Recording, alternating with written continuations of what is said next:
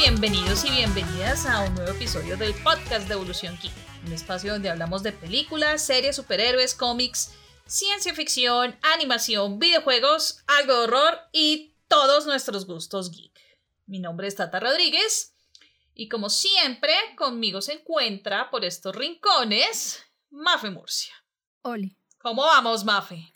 Cansada. Ya es diciembre. Quiero, quiero que se acabe todo. Baje, paren este bus que me quiero bajar. Estoy muy cansada, pero bien. Ay, yo sé, yo también me siento ya como que, por favor, setas, quiero dormir, no quiero hacer nada más. Yo también no quiero hacer como nada más, realmente quiero, quisiera como, ahorita hablábamos de esto, quisiera como de verdad perderme un fin de semana y como apagar todo y no... Y chao, me desaparecí, adiós. Tengo, y dormir, dormir, porque en estos días yo no sé por qué he trasnochado tanto no ha pasado nada de importancia en mi vida de K-pop, entonces como que, mm, entonces no tengo pretextos para estar trasnochando ni nada, entonces como que creo que solo estoy cansada, honestamente. Ya el cuerpo te está diciendo como, ella. El cuerpo pide vacaciones. Es como que está agotando las últimas de batería, es eso. Eso, y, y, no sé si de pronto es que mi cuerpo me está pidiendo buñuelos, no, es, estamos, hoy es, hoy es 7, 6 de diciembre, perdón, y no me he comido el primer buñuelo de Navidad. Yo tampoco, yo tampoco. Es más, hasta este fin de semana empecé, porque no he terminado, empecé a armar mi arbolito de Navidad. Ah, caray. Pero estás a tiempo, estás a tiempo. No, sí, además que pues esta semana ya aquí se celebra velitas, entonces, pues bien. Mm. Festivo tres semanas. es que festivo. de esos festivos extraños que uno dice como, ya, o sea, yo usualmente para esta época yo ya pierdo la noción de los días, o sea, no sé qué día es, siempre me ocurre como para, para esta época y comienzos de enero, entonces ya es como que, bueno, en fin. Sí, uno se pierde ahí en la nebulosa. Sí, sí, sí, sí. Pero bueno, además de eso, ¿qué más? ¿Cómo vas? Bien, bien, bien, dándole, dándole con paciencia, pero bien. Ah, ok, muy bien. Bien, mejor. ¿Y su merced? ¿Qué tal todo? Ay, yo estoy bien, estoy feliz, Mafe, estoy feliz porque, porque Charlie Cox es el Daredevil del MCU. Yo, yo era lo único que le pedía a la humanidad, era eso. Yo no quería más. O sea, miren, yo sé, el, como el, el, el 80% de quienes están esperando Spider-Man eh, No Way Home quieren estar viendo la película por los tres Spider-Man.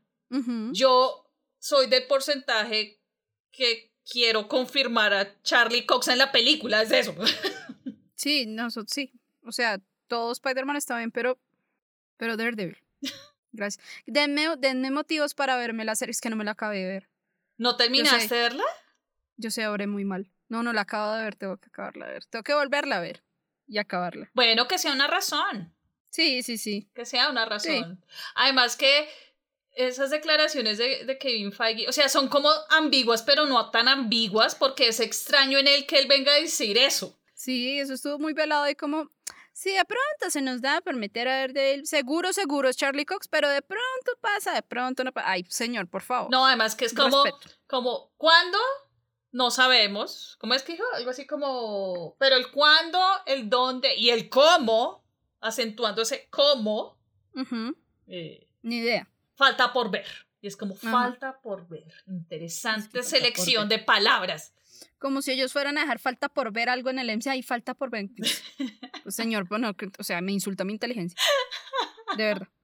Sí, además que bueno, para quienes están siguiendo Hawkeye, la serie, pues saben que, que ya nos quieren presentar a alguien nuevo y ya eh, pues estamos a portas de saber, o bueno, de conocer a, no conocer, no, ver, porque sabemos quién es, ver al tío de Maya. Mejor dicho, en los cómics, sí, en los cómics, o sea, esto sí no es spoiler porque en los cómics, en los cómics, el tío de Maya, que es Echo, es em, Kingpin. Entonces, y ahí en la serie están mencionando mucho al tío y el tío y el tío, entonces no es como que, Dios mío, pero ¿por qué? O sea, si, si ponen a, o sea, mejor dicho, no, no, no, uno va a la fija con Vincent Donofrio. De hecho, anoche estaba viendo Men in Black y decía yo, caramba, qué gran actor es Vincent Donofrio. Total, total. es como, es que él sale en la ley y el orden, sí, ¿cierto? Sí, también. Es como que, Dios mío, wow, qué versatilidad de hombre. Sí, no, es un gran actor y, y, a mí me pareció, pues, de la temporada que vi, que fue la primera de Daredevil, que como Kingpin fue increíble. Sí. Es que ese Kingpin es chévere porque, pues, ya lo han visto que en las series animadas y en los cómics es gigante, ¿no? Es un tipo enorme, enorme. Pues bueno, este Vincent D'Onofrio es grande, pero no es lo que asusta es de verdad el, el, carácter, ¿no? La personalidad de Kingpin, uno se... Porque el man es un señor grande, ¿no? Grande y, y, acuerpado, pero, pero no de ese tipo, no, no un gigante, mejor dicho, como lo ven, en lo, como, como se ven en los cómics y en, y en la serie animada, sino que eso lo transmite es como su carácter y su personalidad. Uf, 10 de 10. Qué gran personaje. Sí, es que es temperamental. Sí, nivel resto. temperamental. Entonces, sí, además que también hay felicito a Charlie Cox en Twitter, entonces es como Ay, que sí. Jesucristo nomás. Esto es mucho voltaje para uno. Sí, es verdad, sí le dijo que felicidad. Además que chistoso, ¿no? Porque nosotros, nosotras que hemos hablado eh, tanto acá como por interno, hemos dicho, ay no, ya voten Spider-Man, No Way Home y ya superemos la cuestión. No, ahora salió esta información. Uh -huh. Y para el corazón de esta redacción, Grave. eso es un golpe gigante. Ustedes no tienen idea. Grave, tenaz, yo Charlie Cox, si, si estás escuchando esto y entiendes español, te amo. Te amo, te amo con respeto y de lejos. ¿no? Pero te amo. con mucho respeto. Con mucho respeto. en fin, en fin, pues, ay, esperaremos. Este es un día menos eh, en la espera de Spider-Man No Way Home. Es increíble que nosotros ya nos sumamos a ese bus. Sí, ya. Es muy chistoso. Yo pensé que ya la habían estrenado. dije como el fin de semana, dije como, ay, voy a ir a cine. Ay, ¿será que ya está Spider-Man? Y yo, preventa. Yo, ah. ah, bueno. No, y la preventa va súper bien. O sea, tú ya no encuentras boletas para el 15. Sí. Para el 16 todavía hay un par de sillas, un par de salas por ahí. Ya para el 17 encuentras más, ya para el 18 ya encuentras en diferentes teatros. Pero ahora hay que tener en cuenta una cosa. Uh -huh. si, si, si, han hecho bien la tarea, se han dado cuenta que, bueno, obviamente como el 15 es preestreno, no en todas las salas van a estrenarlas y no en todo, no habrá como funciones muy seguidas, uh -huh. pero ya el 16 es jueves, jueves aquí se, son los estrenos, pues tienen que estar en más salas.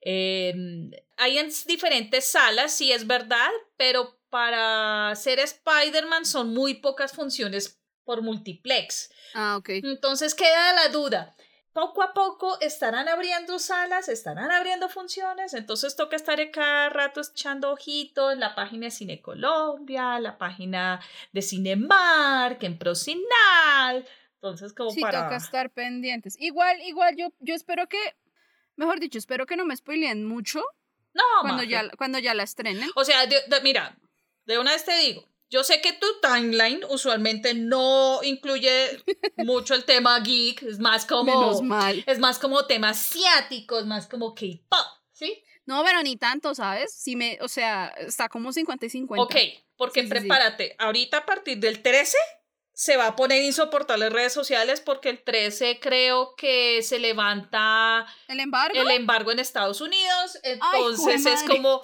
bueno, todo el mundo desaparece el 13 de diciembre. Tengo miedo. A silenciar palabras. Lo, lo más complicado es Instagram, porque Twitter es más fácil como de, de esquivar, pero en Instagram sí es un poco más difícil. Baila. Entonces, de una vez, advertencia para todos. A partir del 13 de diciembre se levanta el embargo y, y bueno, pues es curioso porque, por ejemplo, quedó claro que los mismos periodistas pueden filtrar cosas, como fue el caso de Variety con la escena postcréditos de Eternals. Y es, Qué lindo. y es aún más curioso porque por ahí vi que alguien, otro periodista posteó que ese medio, Variety, fue invitado a, mm, al screening de Spider-Man No Way Home, a pesar de eso. Entonces, Ah, no, entonces eso ya estaba más que autorizado, la verdad. sí, entonces nos quedamos, ay, Cristo. Pues nada, toca con, con su avena. Estaré, trataré de evadirme. Me evadiré. y, pero sí, espero que mi, mi propósito es llegar como, como a salvo antes de, de ver la película, porque yo sé que los primeros tres, cuatro días va a estar todo el mundo volcado a verla, entonces me esperaré. Sí, vas a esperar, wow. Pues sí, porque yo no creo que queden más boletas. Pues yo he checado y para el viernes hay. Ah, bueno, voy a mirar entonces. Pero bueno, hablando de cosas sorprendentes y demás, es, Yes. quisimos adelantarnos un poco a aquello de cierre de año y teniendo en cuenta que no hemos visto todas las películas de 2021, por supuesto.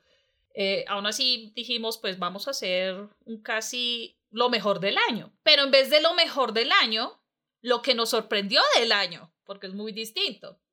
Eh, lo digo porque aquí, por ejemplo, Spencer se estrena hasta el 20 de enero. Eh, bueno, Spider-Man No Way Home, pues hasta el 15 de diciembre. Así que no vamos a tener chance todavía de hablar de la película. eh, Kingsman se estrena hasta final de año. Eh, ¿Qué otras que estábamos esperando así gigantesca? Eh, de las grandes. Ah, bueno, House of Gucci también hasta el 22, si no estoy mal. Entonces no vamos a tener como o sea, no sería como justo hacer, ah, Matrix, por ejemplo. Entonces, no sería como justo hacer un, ay, lo mejor del año, sabiendo que no hemos visto. Sí. ¿Sí?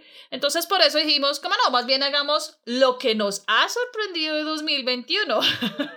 Eso, sí, me parece, sí, sí me pareció una mejoría. Sí, entonces, eh, pues quisimos hacerlo esto como una especie de, disque de categorías. Ah, Tratamos. tratamos. Eh, entonces, si quieres eh, arrancamos con lo que te sorprendió a ti en documental o docuserie especial que viste en el 2021 y que obviamente se lanzó en el 2021, ¿no? Porque películas vemos sí. todos los días, entonces... Ah, sí, no.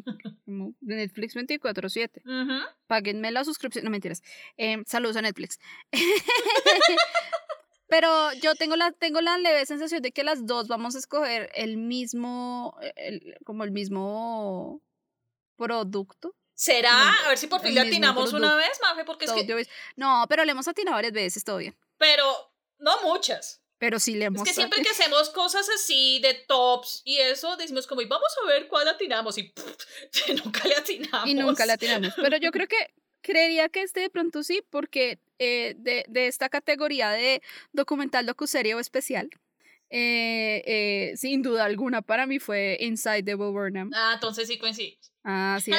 Me voló la peluca. O sea, yo nunca había visto nada. No, yo de Bo Burnham había visto nada más eh, Eighth Grade. Ajá. Mm, y yo sabía que Bo Burnham era un comediante y la vaina, pero nunca le había prestado atención, aparte de unos vines que había visto por ahí alguna vez.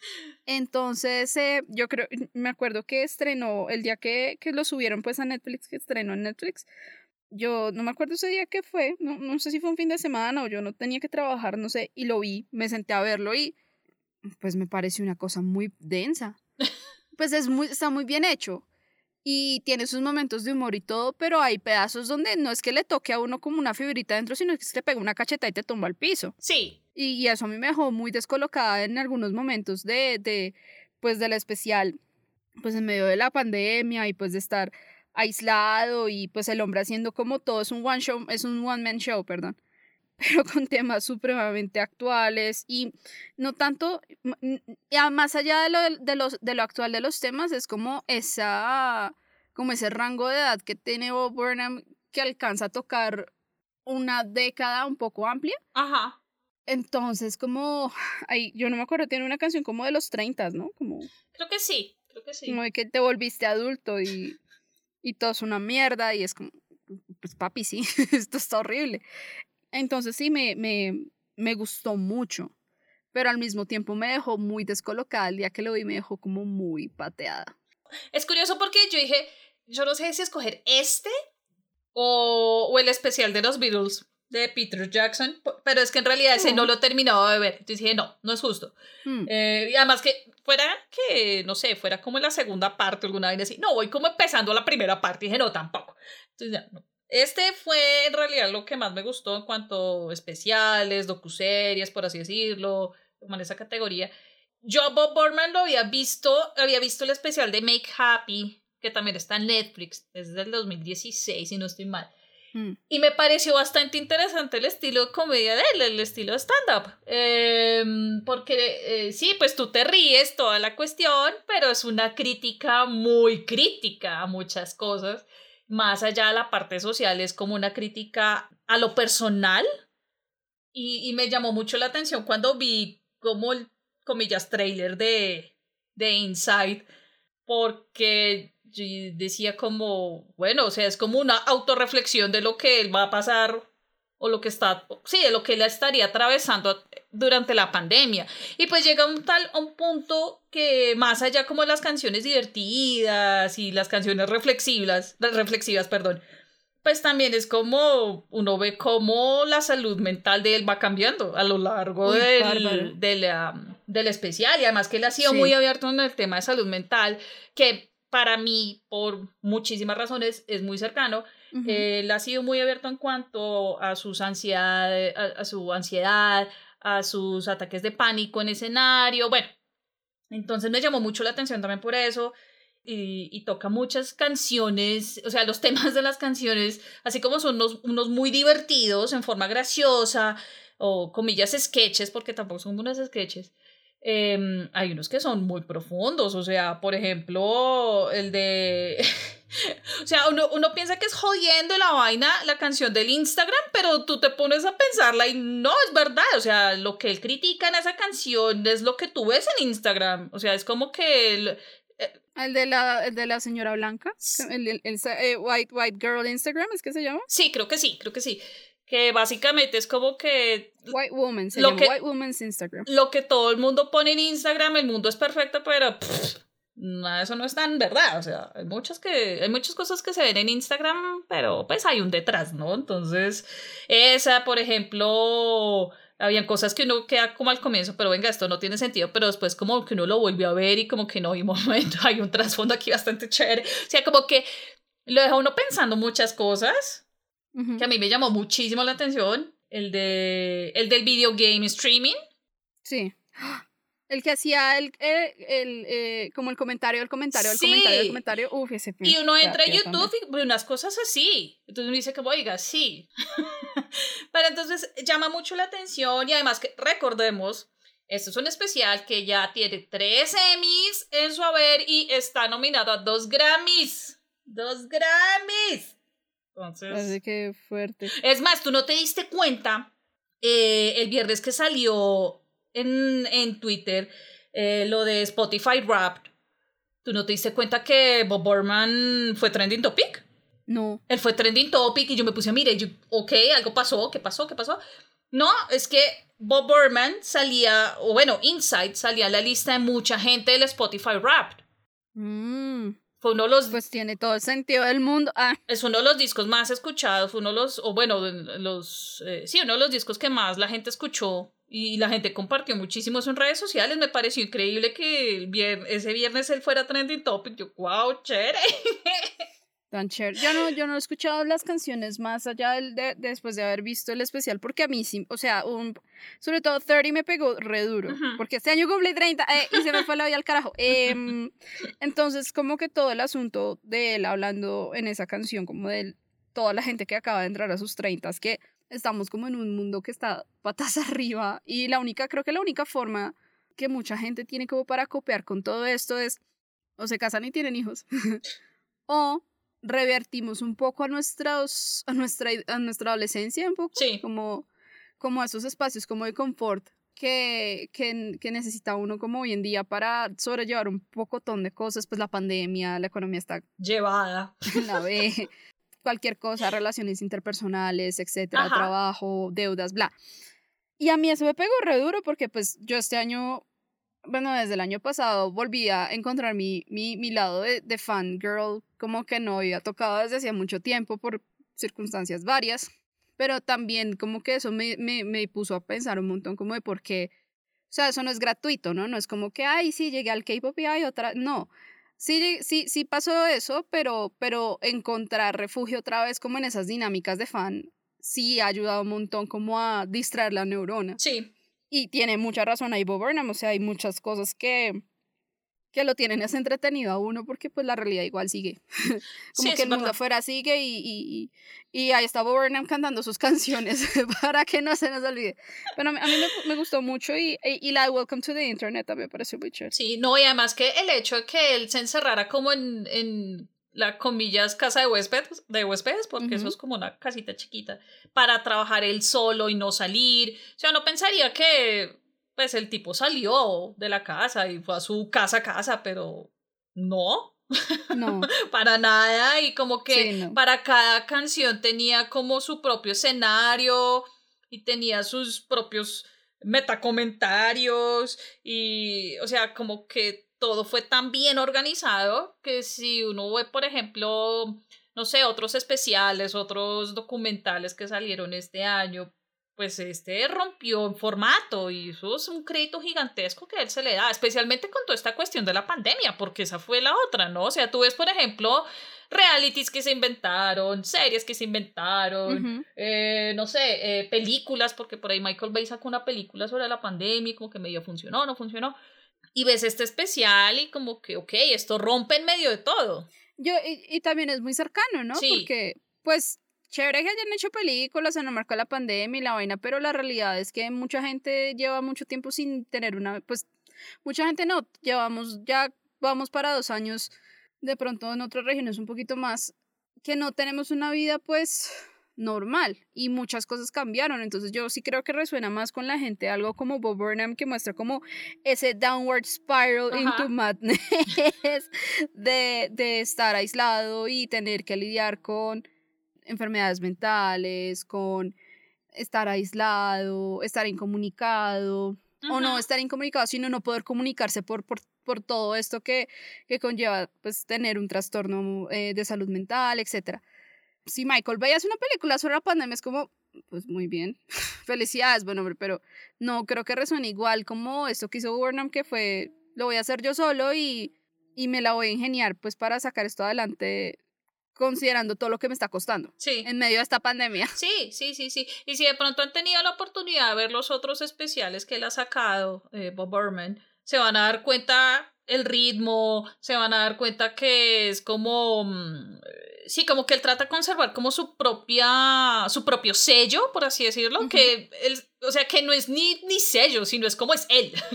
fin, sí, es, él. Entonces, como que él trata de ser él durante la pandemia y sí, uno ve, es que lo, lo drástico de ese especial es, es, eso, es ver cómo, cómo la salud mental de él va, van subidas, bajadas, subidas, bajadas. Sí. Entonces es bastante interesante ese ejercicio. Y yo insisto, nadie me va a quitar esto. Él se debió haber llevado el especial, el, el Emmy a, a, a, a programa variedad. No Hamilton.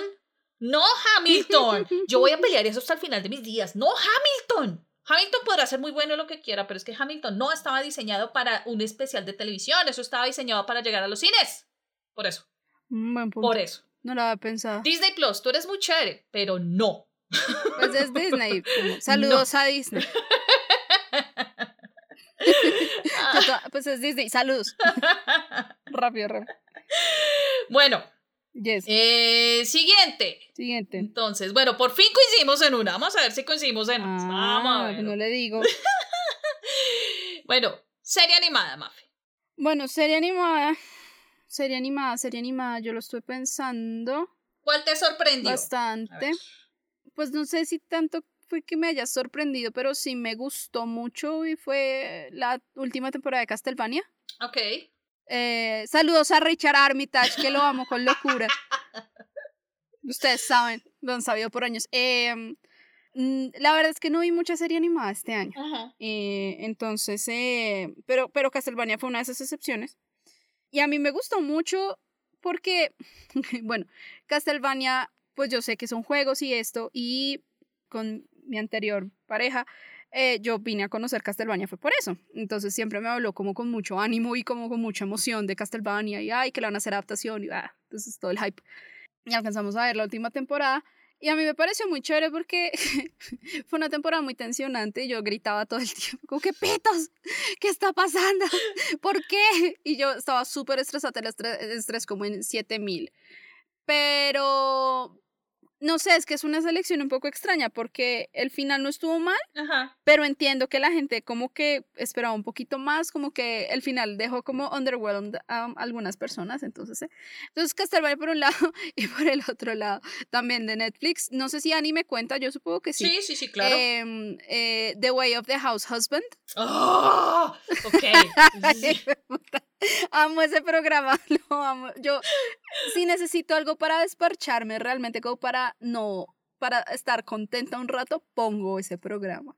Porque los episodios son súper corticos, ¿no? Duran como 15 minutos. Sí, no, son como cortos, es una vaina. Son cortos, son cortos, no alcanzan a ser episodios, son viñetas. Y el live action también, obviamente. Ah, no, live action no lo he visto. No, yo vi dos, dos episodios y es como, Dios mío.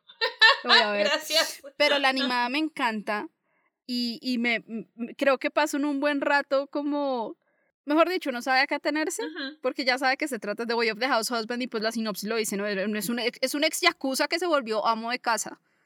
Entonces el tipo tiene la intensidad como en 7000 para todo, para absolutamente todo. Entonces es muy divertida. O sea, realmente, realmente no tengo mayor comentario sobre la serie, solo que véanla porque se la comen, de verdad se la comen en una sentada y la van a disfrutar y se van a reír un montón viendo al, al, al, al house husband, pues, eh, cocinando y yendo al supermercado y encontrándose con otros ex mafiosos que le dicen como, usted no era fulano de tal, y el man le dice, sí, ¿y qué? Y todo el mundo le tiene mucho respeto al tipo y es un amo de casa, pero igual lo respetan un montón. Es buenísimo. El, el buenísimo. capítulo cuando va al supermercado la primera vez es muy divertido. Es muy divertido. divertido. A mí, a mí me encanta que el man siempre anda en, en delantal En chanclas. y en En las chanclas. Sí, las Me pantuflas. encanta. Eso. ¿Cuál fue? ¿Cuál episodio fue? Ay, no, no, no me acuerdo. Es que son tantos. Es que son- a mí me a mí me pareció, ah, ya me acordé, uno que fueron fueron al supermercado con la esposa y la esposa es fan como de una serie de anime o yo no ¡Uh, sé, sí! que tiene como unas policías mágicas, como una chica mágica policía, no sé qué. Y, y, llegan al supermercado y están las mascotas, pues las, hay unas chicas disfrazadas, ¿no? Y la vieja, la esposa del man, feliz, como, ay, míralas, ahí están, no, yo quiero una foto. Y solamente hay niños delante, o sea, por favor. Y este señor, ¿cómo no puede hacer nada sin intensidad? Pues que se mete al concurso para ganarse la foto para su esposa. Y lo logra, lo logra. Eh, pero entonces es como un sketch que están haciendo en el supermercado donde las policías mágicas como que van a atrap- atrapar un villano Ajá. y lo que hace el man es hacerlos pedirse perdón. es súper anticlimático, igual se toman la foto y salen felices, pero es muy chistoso. Entonces sí, véanla, véanla. Yo no sé qué más series animadas vi este año. Creo que Agretsuko fue a principios de año Ajá. también. Esa última temporada de Agretsuko me pateó y me dejó en el suelo y qué gran serie es Agretsuko. Vean Agretsuko, no les voy a dar más detalles, pero véanla. Entonces sí, esos son. No, no puedo andar más porque realmente no vi mucha serie animada. Entonces diría que Castlevania y The Way of the House Husband. Ok, bueno, yo tenía en mente dos, pero yo alguna vez hablé de, bueno, hablé de las dos en su momento, pero de una hablé más que la otra, entonces yo creo que Invincible la voy a dejar a un lado, porque esa fue una de las series, que me las series animadas que me sorprendió mucho este año, pero Mayan the Three, la terminé de ver, Oh. ¡ah, pucha! ¡Qué buen trabajo de Jorge Gutiérrez! Me gustó muchísimo, la amé de principio a fin, la tenía como en mi lista de pendientes desde hace ratico. No, es muy chévere. Eh, es un bonito homenaje como a, a la cultura mexicana, a, a esa parte Como de eh, Centroamérica. Meso- Mesoamérica, eh, precolonial. Me gustó mucho el, el elenco de voces porque la mayoría, yo diría que, que el 90% es o, o mejor dicho, o latinos o descendencia latina. O sea, está desde Zoe Saldaña, está Stephanie Beatriz, está Diego Luna, Gal García, eh, Alfred Molina, Kate del Castillo, Doña Rita Moreno. O sea, hay- No, qué gran elenco. o sea, es un gran elenco, la mayoría también hacen la voz en español. Me gustó muchísimo el personaje como tal de Maya, porque no es la típica, o sea, los diseños de los personajes no son los típicos eh, caribonitos con el cuerpecito perfecto, no, o sea, esta chica, eh, Maya, por ejemplo, tiene... em, las piernas de ella son piernas, o sea, la, la chica es piernoncita, caeroncita, tiene sus buenos muslos, o sea, me encantó el diseño y me encantó que era un personaje como que moría por ir a la, a la aventura, pero por ser la, mm, la hija de, de, de- de- de- de- ah, se me fue, del rey Teca, entonces no podía, tenía que ser la, los hermanos, eh, luego pues tiene que emprender esta pues aventura para lograr eh, el objetivo que es salvar el, el- su, su reino cada episodio presentaba un nuevo villano y me encantaban los villanos. Hay un villano, el villano que es el de, mm, si no estoy mal, uno de los, uno de los, bru- uno de los brujos, uno de los dioses es eh, el dios de los eh, terremotos. Que la voz la hace Dani Trejo, Ay, excelente. que se llama Cabracán. Y el, el dios, bueno, eran dos. Eh, los dioses de los, el viento y las tormentas se llamaban Ura y Kan. Uraikan. Ajá, entonces, Hurricane. Esa es la, la voz la hacía Chick Marín, los dos personajes. Entonces, sí, me gustó muchísimo como, como, como que Jorge se apoyó como en todo esto. O sea, lo que quiso fue resaltar toda esta parte, como que esa riqueza que tiene em, la cultura mexicana, sí, toda esta parte precolonial. Eh, no, muy chéveres. Además que tenía como sus sus toquecitos chéveres en cuanto a que, por ejemplo, mm, a veces los personajes se salían de las barras negras eh, cinemáticas. O sea, como que alguna ma- de una u otra manera, o sea, como esos detallitos que uno queda como, ¿qué rayos acaba de pasar? Un momento chulo. Y uno, devuelve, uno devolvía y como que, oiga, sí, o sea, el personaje se salió tres segundos de las barras negras, o sea, que... o sea, como que había cosas que rompían el mismo, el mismo esquema. No, muy chévere, a mí me gustó mucho. Eh, si no estoy mal, son ya decir 10, no, 9 episodios, 9 episodios em, para que la vean, la disfruten, son como de 45 minutos, 50 minutos cada episodio, em, vale la pena verla. eh, si no estoy mal, eso lo hicieron en Blender. Mm. Em, pero se ve el trabajo que le metió, o sea, es bastante interesante lo que les digo. Es un bonito homenaje a todo lo que es la cultura precolonial. Yo, yo, diri- yo diría que tiene como influencias, o sea, esto va a sonar raro, de Kill Bill. O sea, hay cosas que... Interesante. Sí, yo vi como cosas Kill Bill y Street Fighter. No sé si me lo, lo- me lo soñé, pero creo que le vi como sus, sus influencias por ahí chiquitas. Tiene mucha cuestión antropológica.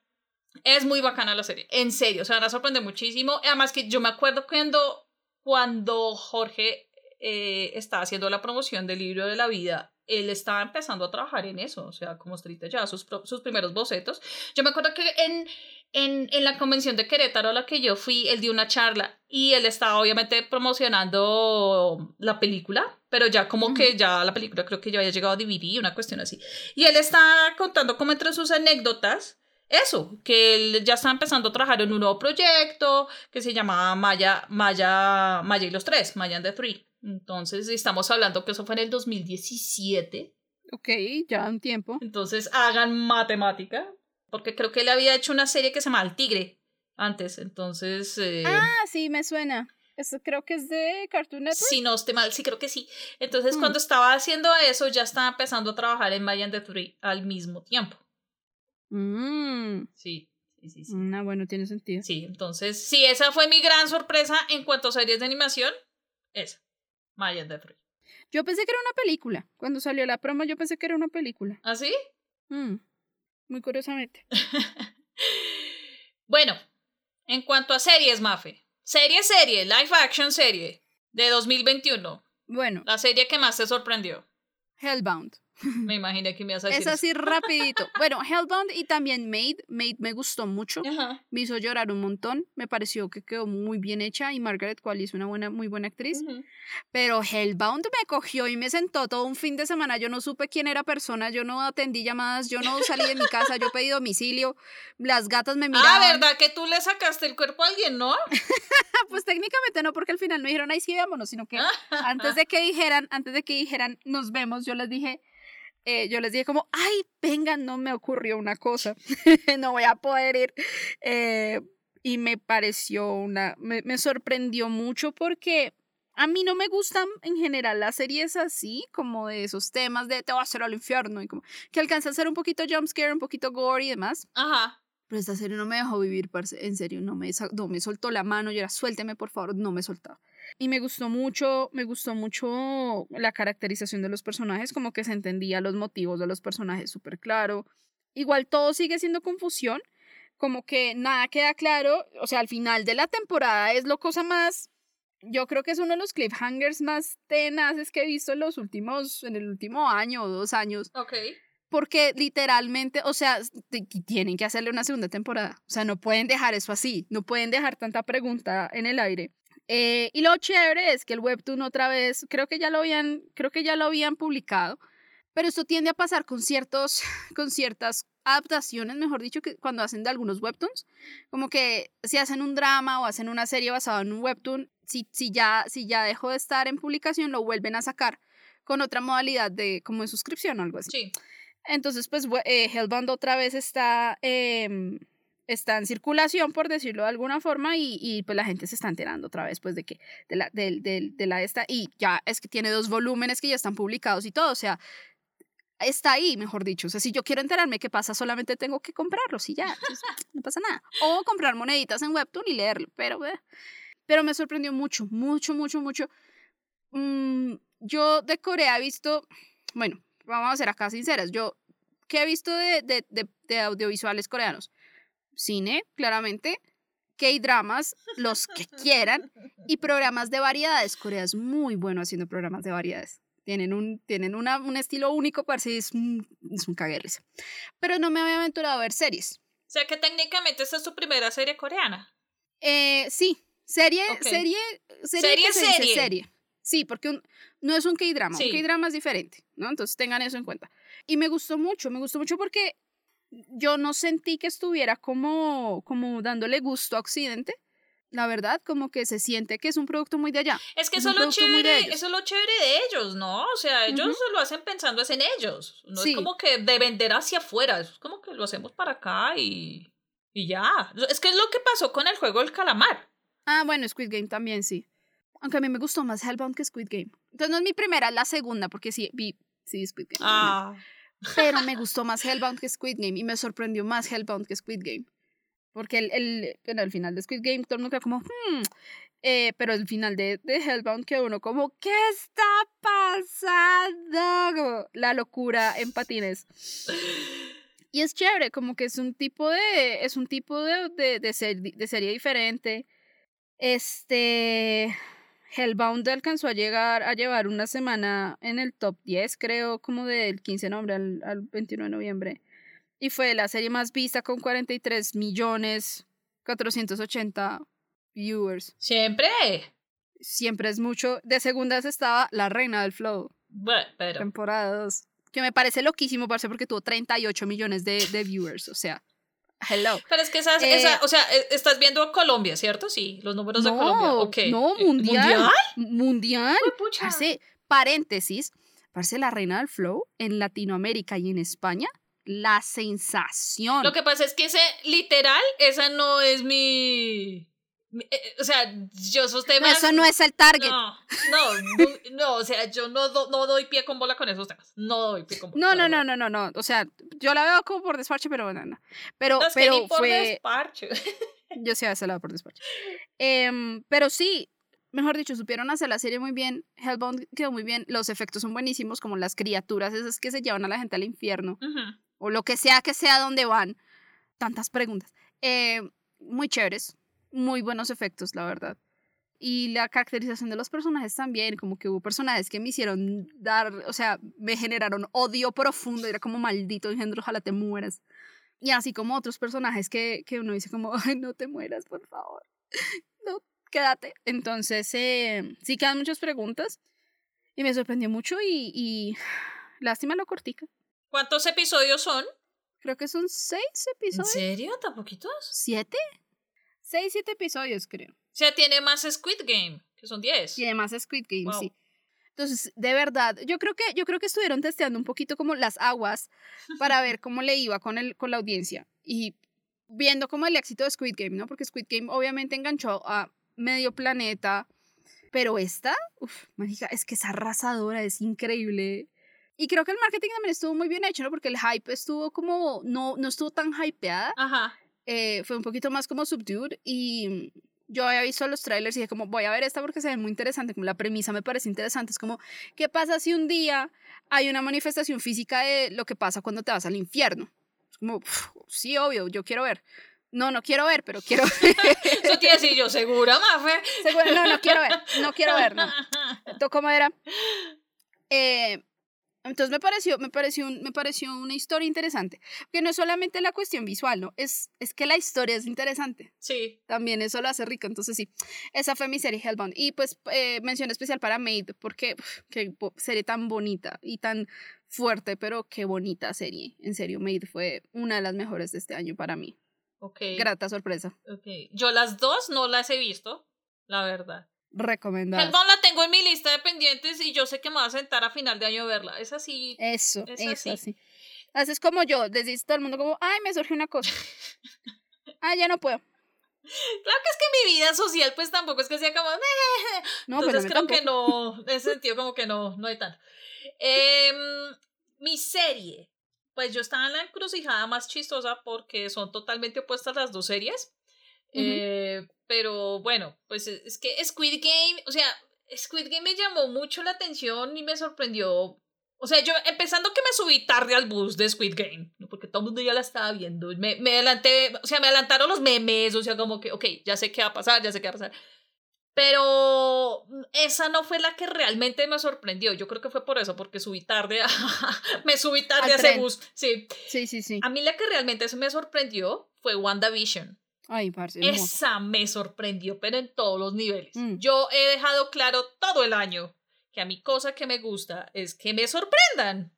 Esta serie lo logró precisamente porque yo llegué sin saber qué diantres era lo que estaba pasando. Y me acuerdo tanto, tanto, tanto que en el Comic Con, en el último Comic Con presencial, cuando Kevin Feige presentó como el primer eh, arte, eran Vision y, y Wanda sentados como en lo, a los 60, ¿sí? Era como Ujú. que diantres es lo que nos van a presentar, esto es un sitcom, ¿qué diantres? Porque en un momento lo presentaron como un sitcom como que, como que, o sea, como que todo el mundo estaba realmente confundido y eso me llamó más la atención por ver la serie. Y a medida que fue desarrollándose, como, listo, es un homenaje a las sitcoms de los 60, los 70, los 80, tan, muy chévere eso, pero atrás, como siempre, existe un algo más, hay un trasfondo.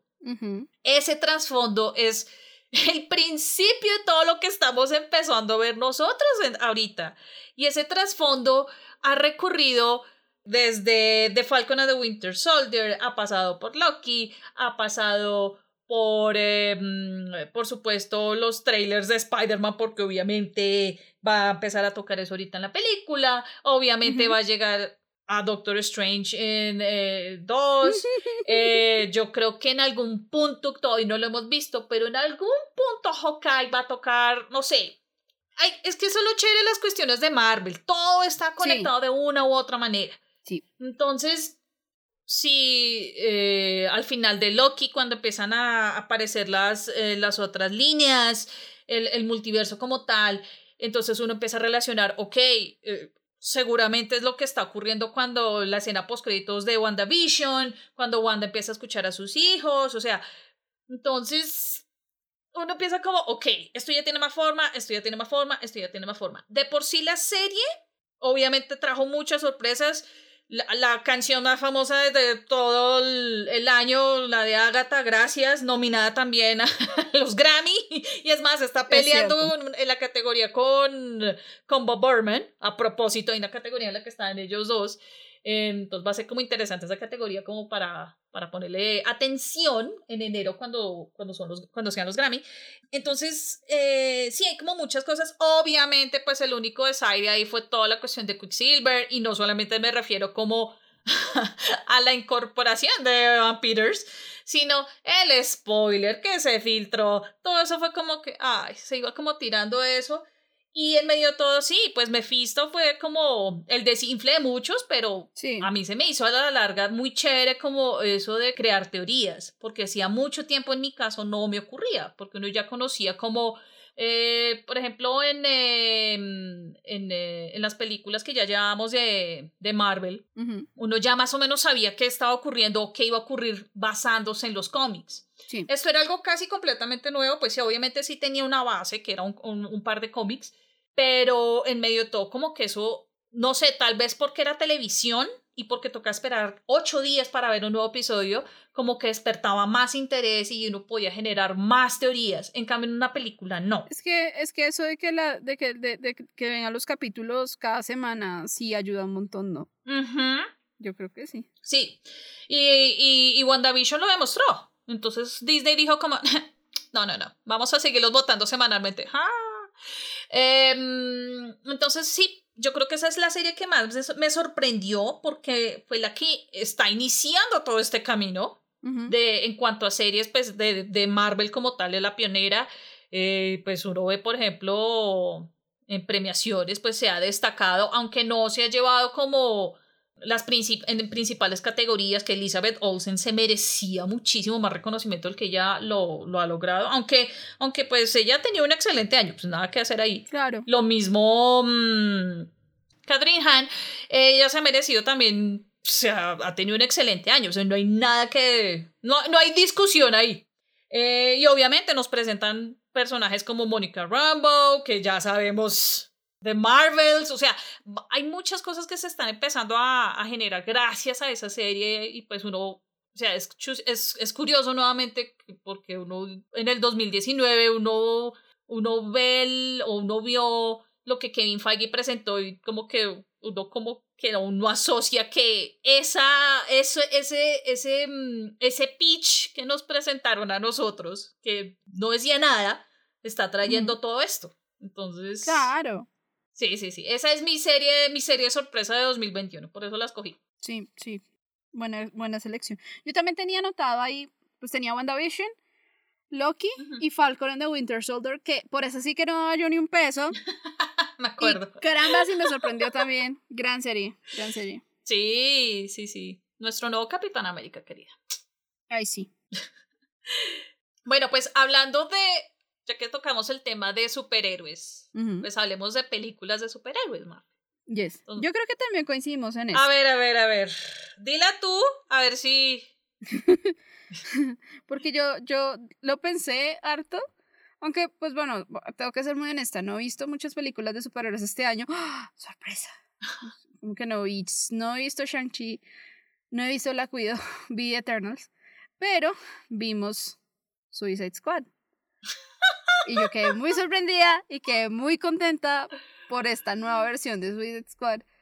Porque me gustó de principio a fin. Estuvo muy chévere. Exacto. ¿Coincidimos? Eh, no.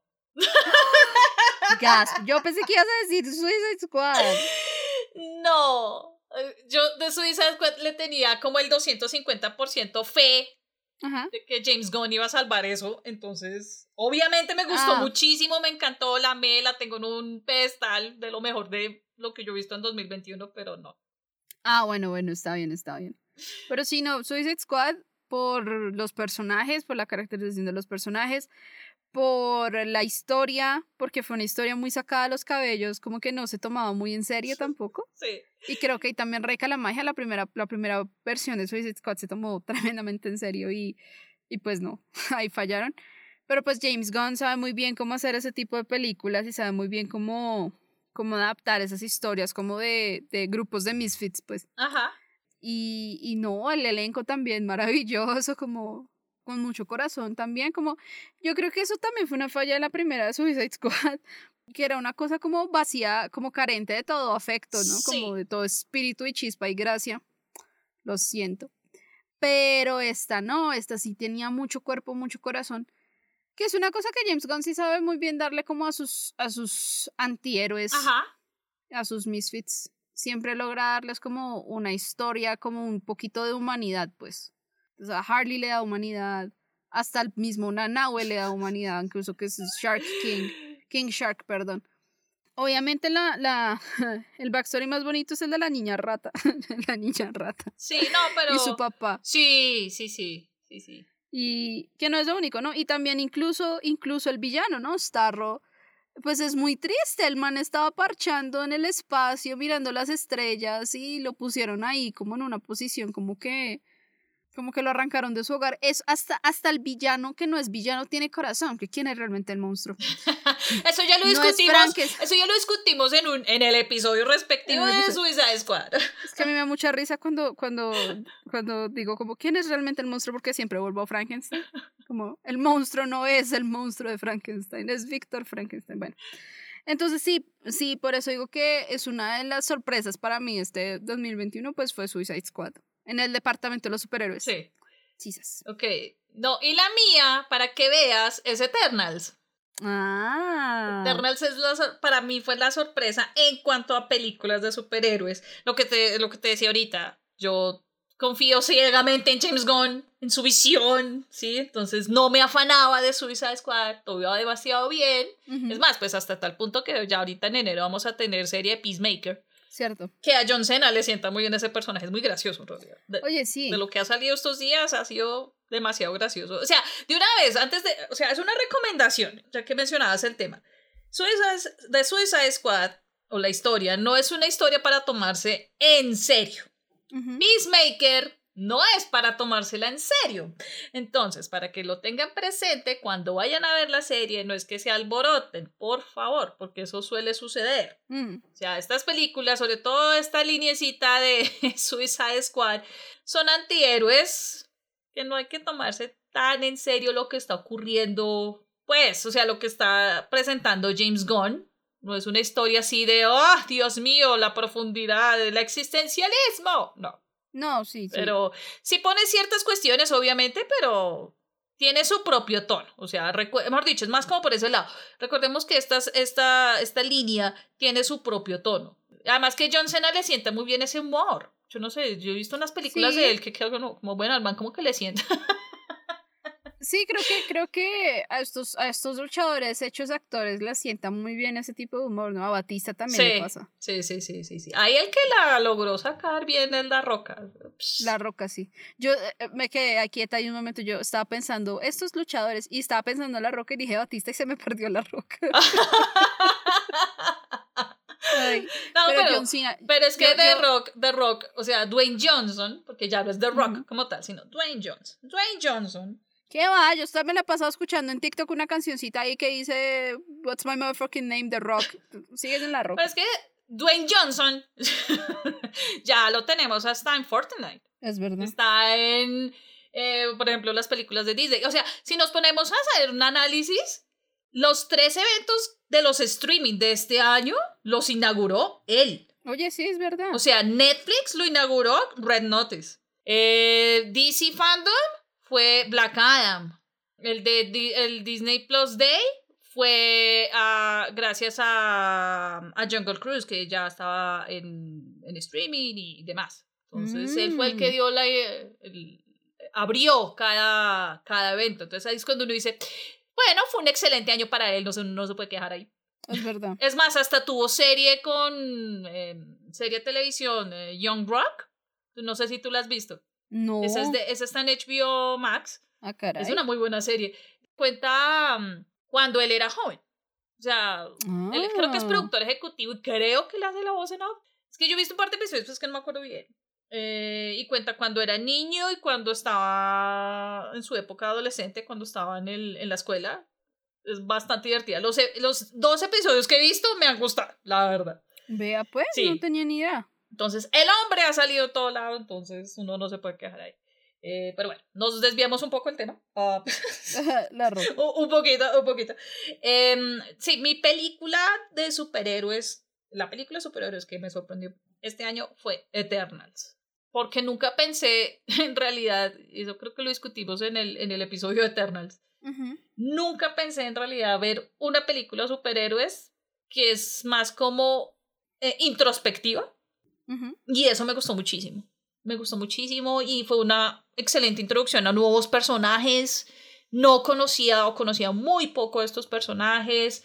Fue una lluvia de primeros. Entonces a mí me gustó muchísimo. Don Lee. Sí. No me canso de decirlo. Soy fanática del hombre. Sí, somos. Me encantó su debut en Hollywood, en esta película. Es muy loco, ¿no? Eso también lo decíamos en el podcast. Pero es muy loco porque nosotras pensábamos o sentíamos que ya lo habíamos visto en otro lado. Pero no, es su primera película. Sí, Pues en Hollywood, ¿me entienden? El, el hombre tiene una carrera extensísima, sí, sí, sí. súper amplia. Supieron utilizar muy bien como todo este nuevo escenario para presentarnos nuevas cosas, como es el caso de la escena post créditos de Harry Styles.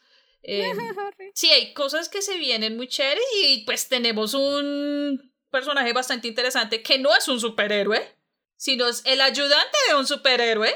Ay, Diosito, yo lo amé con todo mi corazón. ¡Carum! Claro. Sí, entonces eh, como que nos dieron de todo en esa, en esa película y me gustó muchísimo por eso. O sea, yo la verdad, eh, obviamente la, la visión de Chloe Chao, ¿cómo les digo? Pues, Visualmente tiene el sello de ella, o sea, muy naturalista y toda la cuestión.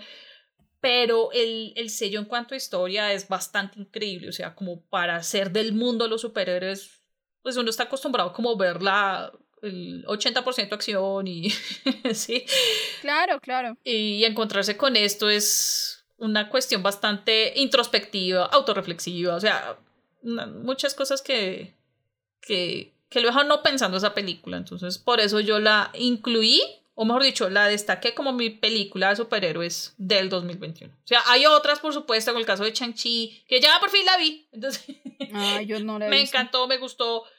Y es más, ya se anunció que va a haber una segunda parte. ¡Yay! Entonces, van a haber muchas cosas ahí también. Por supuesto, de Suicide Squad, que esa fue como la otra película que más destacó en el 2021 para mí. Sí, Black Widow, muy chévere. Pero pues, eh, o sea, siendo honestas, yo me esperaba un poquito más de la película. ¿De la cuido? Sí. No la he visto. Pero, pero pues está ok. Está ok, en- está ok. Que se vio afectada pues estas cuestiones de streaming también y la misma pandemia. Pero pues logró llevarla en medio de todo. Pero sí, la que, la que destaco, la que me sorprendió, Eternals. Internet. Bueno, película animada de 2021 que te haya sorprendido, Mafe. Encanto. Yo imaginé que me ibas a decir eso, por eso evité hablar de la película. no, pero es que yo la, la última vez, o sea, en el último episodio, yo hablé de Encanto. Entonces dije, lo más seguro es que Mafe va, va, va a dar su opinión sobre la película. No, amigas, yo, yo, yo entré muy, muy con, con mucha aprehensión, la verdad, porque no, mejor dicho, tenía susto. Porque no sabía, de verdad, qué esperar. Ajá. eh, porque pues es Disney y la vaina, y bueno, eso lo había mencionado la vez pasada, en el episodio anterior. Entonces yo me fui a ver sola y canto, porque ese es mi, mi, mi plan. Ahora algunos fines de semana es como, ah, está aburrida, me voy a ir a cine. Que debía haberlo hecho hace mucho tiempo, pero bueno. Y era yo, o sea, la sala estaba llena y yo les juro que todo el mundo lloró en ese cinema. Todo el mundo. Todo el mundo lloró. Yo lloré desde el corto del mapache. ¡Ay, bienvenida a mi mundo! Lloré un montón y lloré viendo esa película. Lo que yo le decía, decía a la gente de mi trabajo, que son puros gringos. Ajá. Ay, que qué tal estuvo Encanto, no sé qué. Yo, estuvo muy bonita, estuvo muy chévere, pero esta no es una historia como tan apoteósica como Coco, por ejemplo, Ajá. o como Moana. Pero, pero ese es, creo que esa es la, la cuestión, como el Q del asunto con, con nuestra cultura y con Colombia. Y es que Encanto no habla de una aventura así magnífica, ay, jue madre, Dios mío, trascendental, cambio de universos y demás. No, es una cuestión muy familiar. Sí. Y no es solamente, mejor dicho, yo no sé cómo hizo Lin Manuel Miranda y su equipo de producción, no sé cómo hicieron, pero, y esto lo dije hoy en Twitter, y, y no, no es por joder, pero en algo le atinaron de Colombia realmente en la película y es el trauma generacional, que eso es lo que tiene Encanto. Encanto es realmente la representación de un trauma de generaciones en una familia, que es el vivo reflejo de este país, por favor. Sí, divina las canciones, lloré con dos oruguitas, no quiero ver a Sebastián Yatra nunca en mi vida, pero esa canción me, me, me pateó y me botó y, Y te lo dije, ¿no? Y tú, y me robó y me dejó la billetera con los papeles. y tú, y te lo dije, y tú me decías, no, pero es que mi Sebastián Yatra no me gusta. Odio todo. Yo, mire, yo, yo no soy fan del hombre, o sea, yo reconozco, le, le he escuchado como un par de canciones después de, de ver Encanto, pero no, o sea, no, no- realmente Pues- no soy fan de su música, Pues bueno, pero le destaco muchísimo esa canción, o sea, pues también que la letra es de Lin Manuel Miranda. ¿no? sí, sí, sí, sí. Pues bien. Eh, y, y es que el momento en el que ponen esa canción es muy tenaz, parce. Ese momento es muy lo, fuerte. lo curioso es que esta, esta semana, esta semana la cuenta de, de, de, de Encanto en redes sociales. Pusieron el clip. el clip y es como, maldita sea, aquí vamos de nuevo. No, y es, mejor dicho, a mí me sorprendió mucho Encanto por eso, porque yo pensé que me iba a encontrar con una versión supremamente jugada y supremamente, obviamente, mejor dicho, vuelvo y digo, sigue siendo Disney, con todo respeto, señor Disney. Yo sé que tienen que hacer plata, yo sé que mm, el 90% de esto es para vender, pero en, lo que sí me sorprendió Encanto fue en que yo la sentí muy cercana a nosotros. No, no, que, no, no por las arepas y el vallenato y los sombreros volteados y las mariposas amarillas, sino por, por el, el peso que tiene ser la hermana mayor de una familia cargando el trauma de toda la familia y de generaciones atrás y ver cómo uno hace para romper eso, para poder uno vivir bien y que la otra gente pueda vivir bien, Sí. ¿sí? Como la, la, la, la familia que le sigue a uno. A mí eso me tocó durísimo, muy, muy fuerte, me pareció una cosa muy... Y, y es muy... Obviamente Disney, Disney no sé, de tiempo acá, o siempre, no sé, como que es muy Miyazaki en ese sentido de la heroína, Ajá. entonces, siempre tenemos mujeres protagonistas, pues la mayoría de las veces, pero pues para nadie es un secreto que las familias en Colombia se mantienen por sus mamás Sí. y sus abuelas. Somos de Eh, matriarcado. Somos de, sí, pues, bueno, hay un montón de problemáticas que no son espacio para este, para este podcast, pero realmente sí, las, las familias en Colombia y, la sociedad colombiana se, se sostienen son por las mamás y las abuelas, por un montón de factores, sea porque los papás se marchan, sea porque los papás se mueren, porque la violencia se los lleva. Entonces, mm, yo quedé muy sorprendida con el trabajo que hicieron para que yo, María Fernanda, saliera chillando de esa sala de cine diciendo qué película tan hermosa, Dios mío, no, ¿qué es esto? Tengo que llamar a mi abuelita, tengo que llamar a mi mamá. Yo llegué a llamar a todo el mundo, yo, mamá, te extraño. Violento, violentísimo. Eh, no, sé cómo, no sé cómo lo hayan recibido los colombianos nacidos en el exterior. Creo que es una cuestión de percepción muy distinta. Seguro les va a evocar muchas cosas de, de Colombia y, y de la tierrita. Ay, Sí. sí, es mi país. Pero yo, yo, yo hablo de esto mucho con amigos de otras partes de, de- de Latinoamérica y es que ser latino es toda una experiencia. Sí, es verdad. Es como la vivencia de ser latinoamericano no es, o sea, respeto su herencia y sus tradiciones y, y, y, y- su, su pues, la genética, no sé, su herencia en general, pero vivir todo eso y verlo como es que me pareció muy bonito que no se, no, no se fueron tímidos con por qué la familia terminó donde terminó, como porque tienen una casa mágica, sino que lo mostraron de frente, parce, era gente con machetes y era gente desplazada, cruzando un río a mitad de la noche, cargando toda su vida a la espalda. Cosas que todas se ven.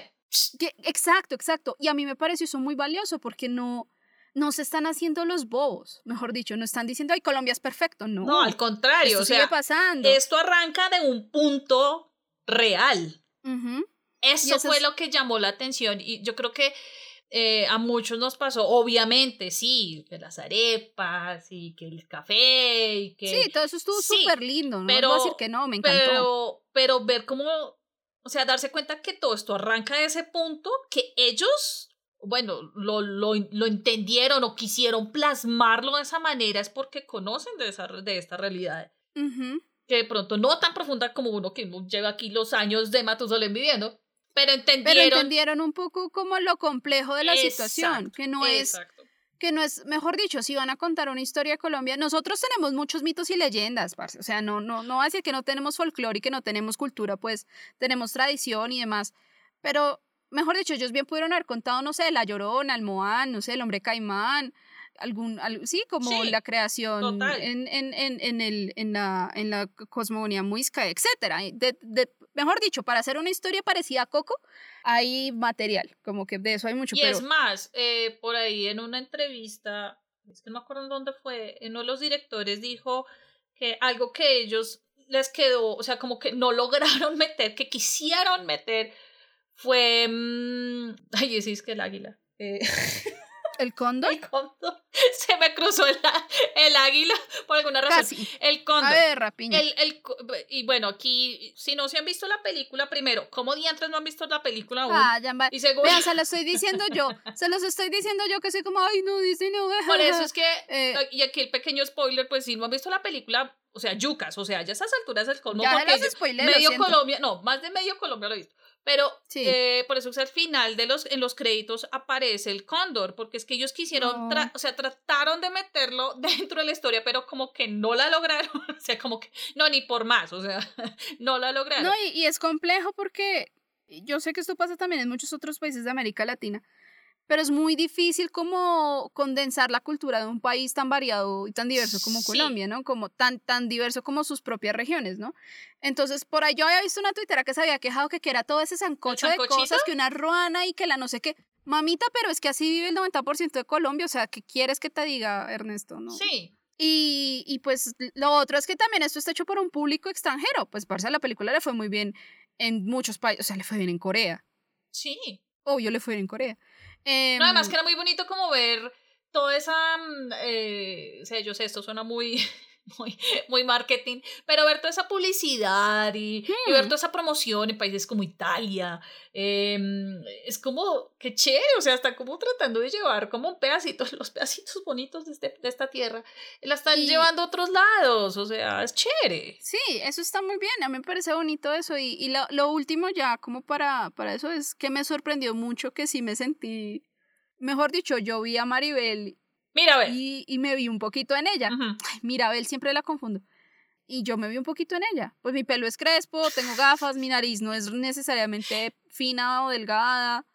Pues morena no soy, eso sí, muy blanca, blanca, blanco fantasma soy yo, pero, pero sí pude sentirme como, como, uff, esa cara yo la conozco.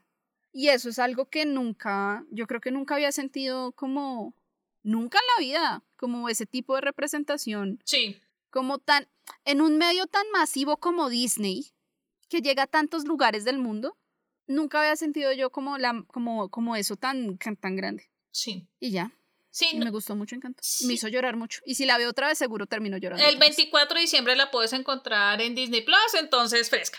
Ahí tienes. Ah, bueno, listo. Estaremos atenti, atentísimas. No, sí, es, es bastante lo que yo había comentado la, la, la última vez, eh, el último episodio. em, es bastante emotiva y es que nos, nos da en el corazón a nosotros, es por eso. O sea, sí, muy bonitas las, las cuestiones de las flores y las palmeras y sí, Sí. hay muchas cosas que uno dice, ah, sí, es muy Colombia, ah, sí, ta, ta, ta. Pero más allá, es más, hasta las canchas de tejo, o sea, yo grité cuando vi las canchas Ay, de tejo, sí. yo, pucha, gracias. Pero más allá de eso, es el punto de inicio. Por eso yo te dije, cuando veas la película te vas a acordar de mí. Es por eso, porque el punto de inicio. Sí. O sea, es que sorprende de dónde arranca. Es una película que no tiene villano como tal. Es una película que sorprende porque no es, vamos con mi amiguito la oruga a buscar el mapa de yo no sé qué. No, Sí, no, es, no. no. es una aventura, es, eh, ni, es, ni es con el psychic, que es un animal, tampoco. O sea, hay animales, pero no, es, no tiene un psychic como tal. Y eso también llama mucho la atención, viéndola por ese lado y que, bueno, fuimos los afortunados en, nos escogieron a nosotros para hacer una, una aventura así, una película así. Y sí, rompe como ese, ese, ese esquema, lo rompió ahí. Ay, la canción de las oruguitas, sí, es verdad, Sebastián Yatra no la escribió, pero Sebastián Yatra la, la canta. Yo ya no, lo veo, o sea, la canción me hizo llorar. yo ya lo veo cantándola en los Oscar. Yo, No, y seguro sí, y voy a llorar como una posesa Ah, no, día sí. de los Oscar cuando la cante porque esa canción pega re duro, sí, amigas. muy duro. Y además que el, es en- eh, también es el momento en que presentan la canción, ¿no? Dentro de la película, que uno es como que, Virgen Santa. Parce, no, yo no Yeah. podía conmigo, en serio, me se escurrían las lágrimas y al lado una muchacha mía, al lado mío lloraba una muchacha y unas señoras viejitas estaban en diagonal mío y lloraban también y yo, Dios mío, pero ¿qué está pasando? No, y además que Llorando. nosotras nos pasa algo muy curioso, ¿no? Con esta cuestión de usar tapabocas, ¿no? Uno con gafas, gracias. Uno con uno gafas, con sí. gafas eh, en la era AC, antes del COVID, ya uno ya de por sí sufría cuando llora, eh, pues en- por lo menos en mí en salas de cine, pues me empiezan a arder los ojos y obviamente me tengo que quitarme las gafas, se, se ensucian las gafas, bueno, en fin. Ahora es como eso más el tapabocas, como que las lágrimas no escurren bien, entonces queda Ujú. todo represado en la mitad del cachete, es horrible, es incómodo, tengo que bajarme el tapabocas porque se me empieza a empañar las gafas. No, es una odisea, o sea, es un sufrimiento, o sea, es un triple sufrimiento porque es lo que está sucediendo en pantalla, lo que estás Ajá. sufriendo gracias a la empañada de, de las gafas y el tapabocas que no te deja como ni respirar bien cuando estás llorando. Entonces, es Sí, horrible. eso- o sea, todo es horrible, uno está ahí medio ahogado, llorando, ahogado. Sí, literal. Literal, literal, literal. Pero sí, por eso yo dije, no quiero hablar mucho de la película porque yo sé que Mafe tiene, que, tiene mucho que decir. My name is Mafe and I have shit to say. Y, de paso, aprovechamos nuevamente un saludo a la gente, de, al equipo de, de Cinecolor Films que nos invitaron a... Muchas gracias. A la, a la, premiere de la película. Yo estoy segura que el 24 de diciembre en mi casa la vamos a ver. Mi hermana, o sea, mi hermana mi hermana que odia las películas de animación, ella me dice, es que son películas para niños. Así uno yo le ponga las de Miyazaki. Ella me dice, son películas para niños. Caray. Ella ya me dijo, o sea, quiero ver la película. Si mi mamá lloró. Ah, porque llevé a mi mamá a ver la película y mi mamá lloró y ella no es de ir a cines, entonces, y lloró. Ah, no, entonces toca verla. Entonces mi, mi hermano dijo, no quiero ver la película. Entonces le dije, tranquila, el 24 de diciembre Disney Plus por si no le alcanzo a ir a ver en cines. Aunque obviamente toda está en cartelera, pero pues la, la vida a veces eh, se atraviesa y no deja no deja ir a cine, entonces. Tal cual. Por lo menos ya la tendremos en el streaming a partir de Navidad, del día de Navidad. Eh, bueno, mi película animada. Mi película animada es The Mitchells vs. The Machines. Ay, gran película, maldita sea la mayor también con Cam Yo esto lo, lo digo de todo corazón. Si Encanto no gana en los Oscars, porque es que aquí somos un poquito biased en esa situación por aquello que la película está inspirada y basada en Colombia, que obviamente yo sé que todo el país quiere que la película gane mm. eh, y seguramente va a estar nominada. The Mitchells vs. The Machines tiene que ganar. Es una de esas dos películas. Ay, no, ah, la animación de esa película es preciosa. Es increíble. Además que ahí es cuando yo digo, gracias Netflix por salvar la película. Porque recordemos que la película originalmente se iba a estrenar en cines. La película es de Sony Animation. Mm, sí, sí, se iba a estrenar en cines. Pandemia ocurrió y Netflix dijo, no, vengan, nosotros les compramos los derechos de distribución, no, bueno, de, de, exhibición. Eh, y pues valió la pena, o sea, realmente valió la pena. Es muy buena, es muy buena. Em, la película, pues, eh, empezando porque bueno, entre los directores de la película está Phil Lord y Christopher Miller, que ellos estuvieron detrás de Spider-Man Into the Spider-Verse, entonces pues ya había como, ok, un sello de garantía, por así decirlo. Eh, ah, no, mentiras, ellos son los productores, perdón. El director, el director era Mike Rianda, que es su debut como, como director. Y obviamente, pues, el señor debut. Además que es bastante interesante, pues en inglés tiene un elenco chévere de voces. Está Maya Rudolph, está Danny McBride, Olivia Colman, está mm, Fred Armisen, está John Legend y Chrissy Teigen, la esposa de Teigen. ¿Ah, sí? ah, ya sé quién es. Que es de, la, de la pareja fancy. Sí, la pareja mm. fancy. que todo lo podían y todo lo hacían en equipo con, en familia. En familia, sí. Em, me gustó muchísimo porque, bueno, primero como que reflejaba un poco eso como de la familia un poco disfuncional. Eh, que eso cada vez más lo estamos viendo en, en pantalla grande. Pero verlo en animación es raro.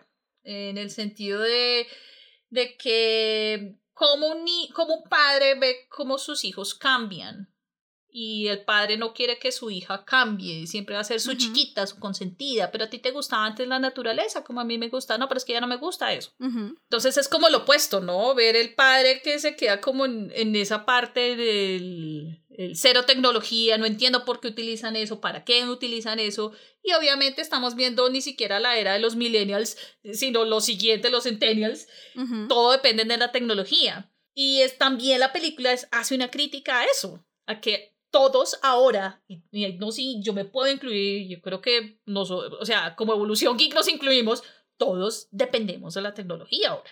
Sí. ¿Qué pasaría si la tecnología se apodera del mundo? Esto es un Terminator 2, edición, animación. Básicamente. Básicamente, sí, sí, sí. Y me pareció bastante interesante. Lo mismo me pareció chévere, eh, así como pues esta temática y el humor que le incorporaron, que es bastante bueno, en parte por el perro, Gracias. Ay, el perro. Amo ese perro tuerto. No, no está tuerto, es Visco. Ah, bueno, Visco, perdón, perdón. Em, es la representación a la comunidad LGBT. LGBT, ah, LGBT. Me gustó muchísimo porque sí fue una insinuación con respecto al, al personaje Katie.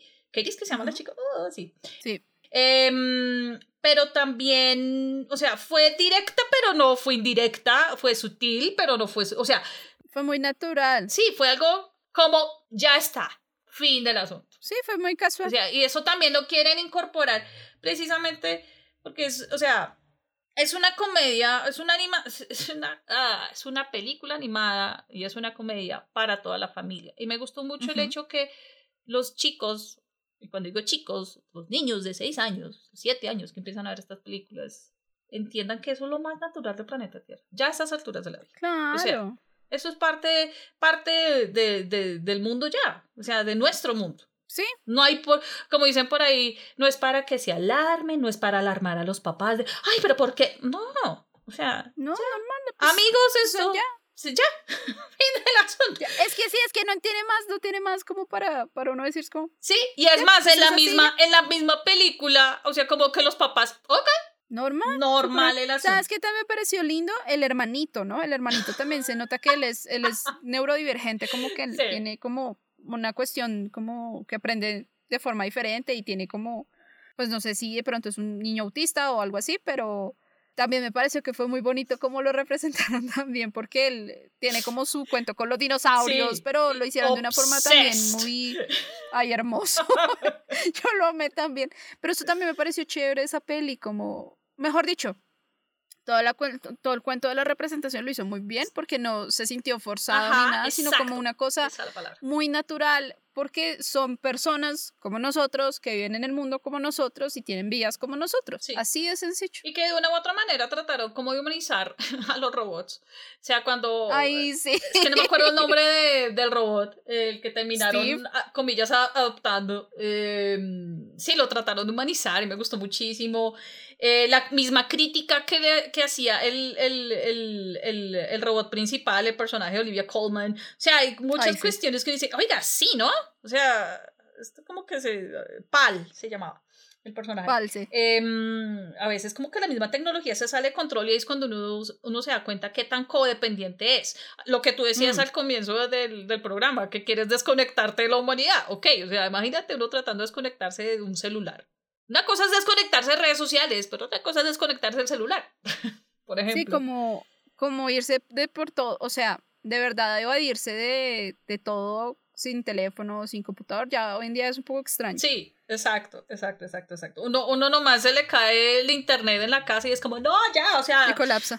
eh, la casa en- ya entra en llamas, es una cosa así.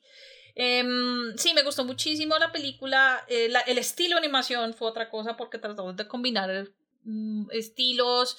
eh, había cosas de 2D que me gustaron muchísimo la película. A mí me gustaba también cómo trataron como de, de plasmar como los sueños de Katie.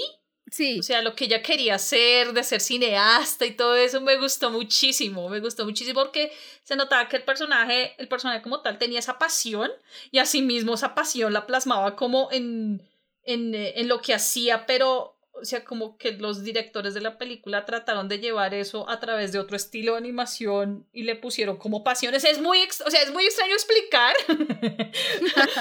pero, pero sí me gustó muchísimo como todo ese trabajo que le pusieron. Yo creo que esta va a ser la película, o sea, va a ser entre esta y Encanto el Oscar, o sea, una vez lo... yo sí de Una creo. vez la canto. Y es más, lo más seguro, Luca va a estar en esas nominaciones. Hmm, Hay una película que se llama Belle. Ve, no lo me suena. La estrenan el próximo año, eh, aquí en Colombia en enero.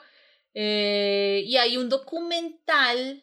Ay, es que no sé si se pronuncia así. Flea, F-L-E-E. Ujú. Hay un documental que trabajó animación, es un documental danés. Trabajó animación y ha sonado muchísimo ya en temporada de premios. Y te vas a ir de para atrás, mi querida Mafe.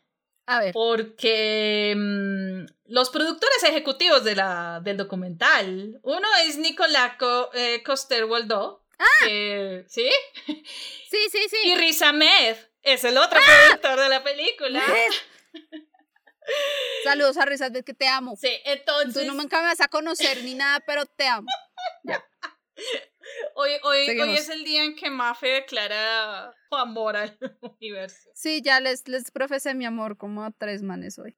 Sí, entonces está sonando muchísimo para la categoría de animación en muchas competencias, en muchos festivales, en muchos premios, en muchas premiaciones, perdón. Em, es un documental bastante interesante. Quiero verlo, me suena muchísimo la, la idea, porque eh, sí, básicamente sigues como a un, a un personaje que está a punto de casarse y, y antes de contraer nupcias con, con, su futuro esposo, pues comparte, comparte su historia por primera vez, pues con la humanidad, o sea, a nosotros nos, eh, cuando le tocó huir de su país como refugiado. Mm. Llega a esa Dinamarca. Entonces, pues llama bastante la atención, no solo por la temática, sino que es el, el, el hecho que cuentan este documental a través de la animación. Eso suena, eso suena. Sí, pues hablando ya del tema de, de los posibles contendientes. Eh, con, contendientes, sí, en, contendores. En, en, las premiaciones. Nominados. En las, en las premiaciones en cuanto a animación. Sí, entonces lo más seguro es que Encanto, eh, Mitchells vs. The Machine se van a encontrar con este documental. Luca, seguramente. Hmm. Y Belle, que es la película que les estaba mencionando. Eh, pero sí, volviendo a la raíz de esto, The Mitchells vs. The Machine. Esa es la película que me sorprendió en 2021. Una película Nice, de animación. Bueno. Y finalmente, Mafe, de las películas que han salido hasta ahora, porque nuevamente, pues obviamente nos faltan muchas por ver. Increíblemente, nos faltan muchas por ver. Uy, sí. De las que han salido hasta ahorita, películas ya en general, ¿cuál es la que más te ha sorprendido? Bueno, claramente Dune. Obviamente.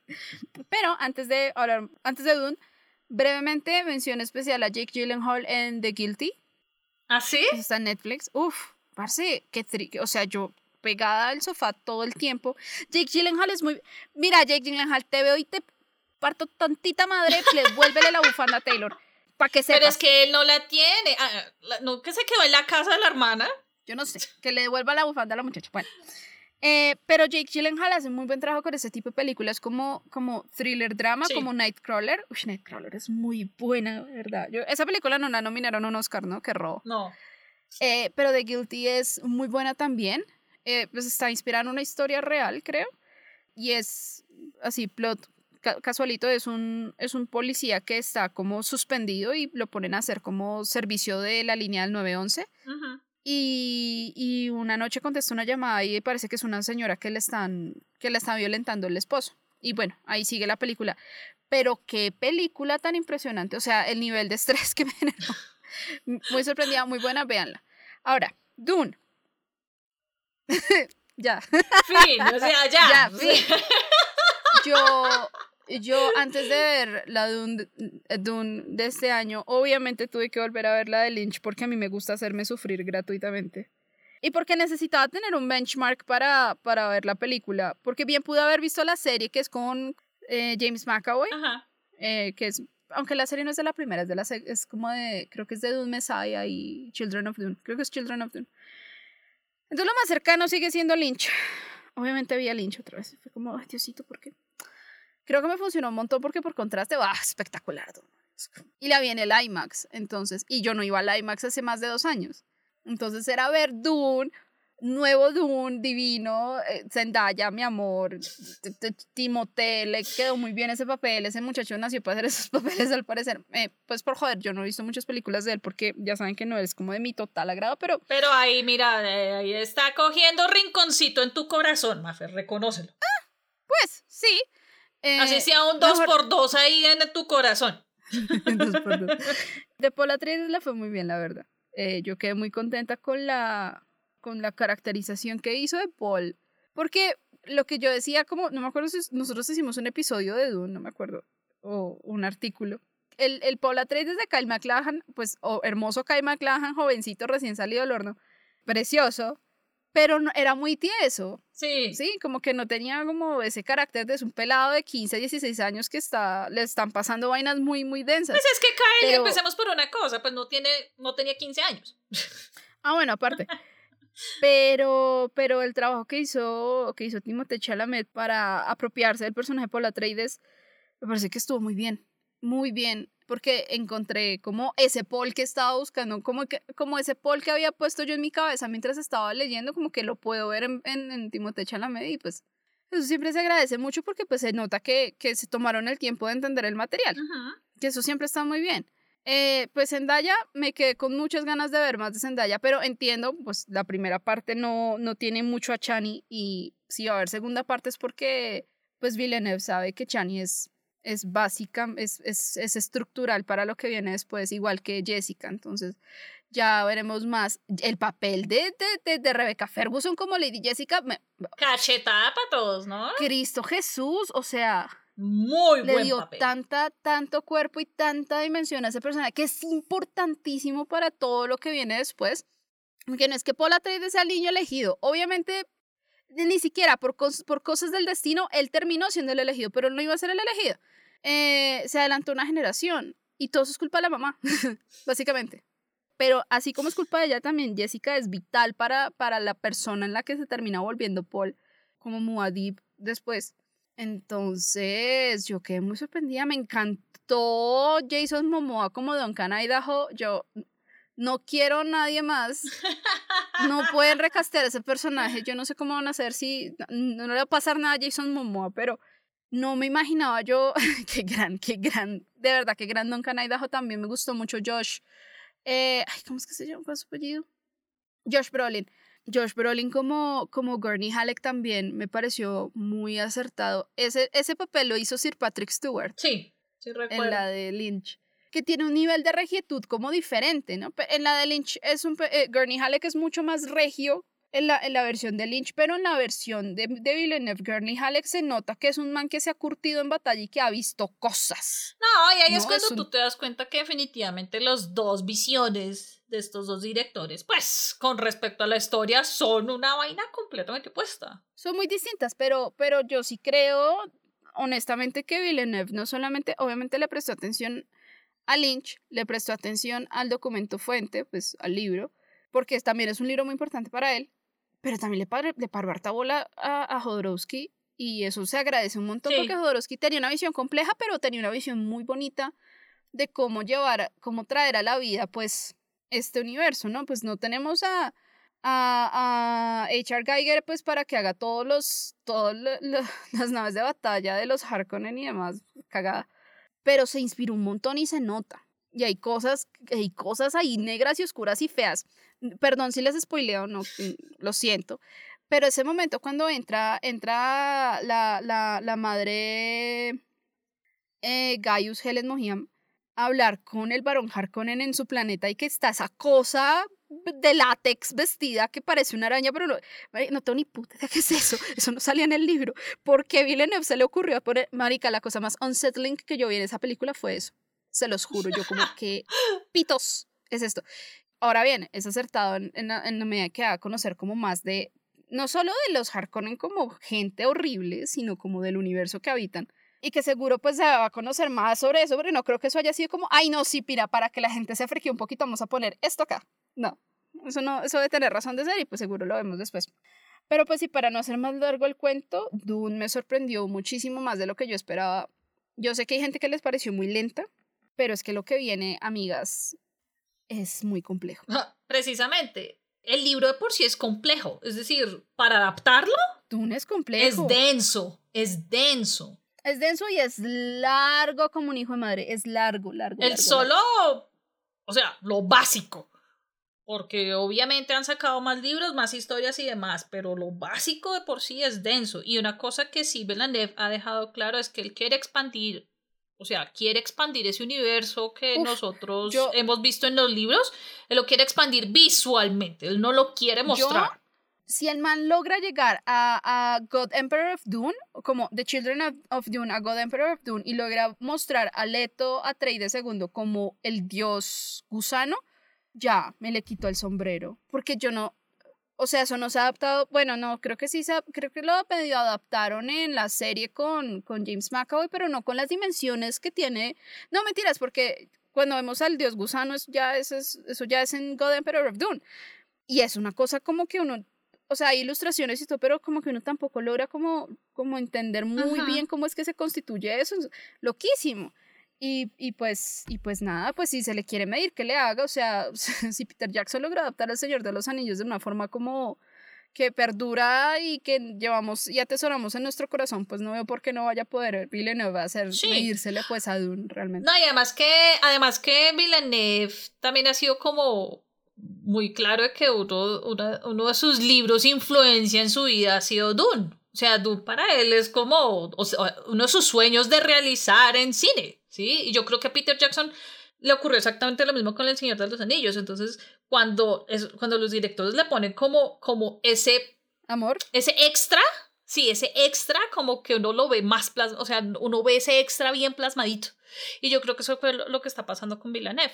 Entonces, o sea, es exactamente lo mismo que con The Suicide Squad y, y James Gunn. Es como que, ok, Villeneuve va a hacer Dune. Ok, toma, yo confío en ti, me avisas cuando quiero pagar la boleta y estamos ahí bien. Sí, hay Sí. gente a la que no le entrega las cosas como José Raúl, pues Villeneuve tiene una visión, una estética muy concreta, ¿no? Sí. Entonces, Además que como que siempre aporta mucho. Sí, y además que una de las características del trabajo de Villeneuve es que él se toma su tiempo para hacer las películas en cuanto a historia, a desarrollarlas. Entonces, uno ya sabe, uno ya está mentalmente preparado como, bueno, esto va a tener cierto ritmo, aquí no es como pum pum balacera, no, no, no, o sea, esto es... Y lo aprecio mucho, lo aprecio mucho porque es que Dune no es cualquier, no es cualquier pedacito de libro, Dune es, Dune es- el primer libro de Dune es largo, Sí. es largo.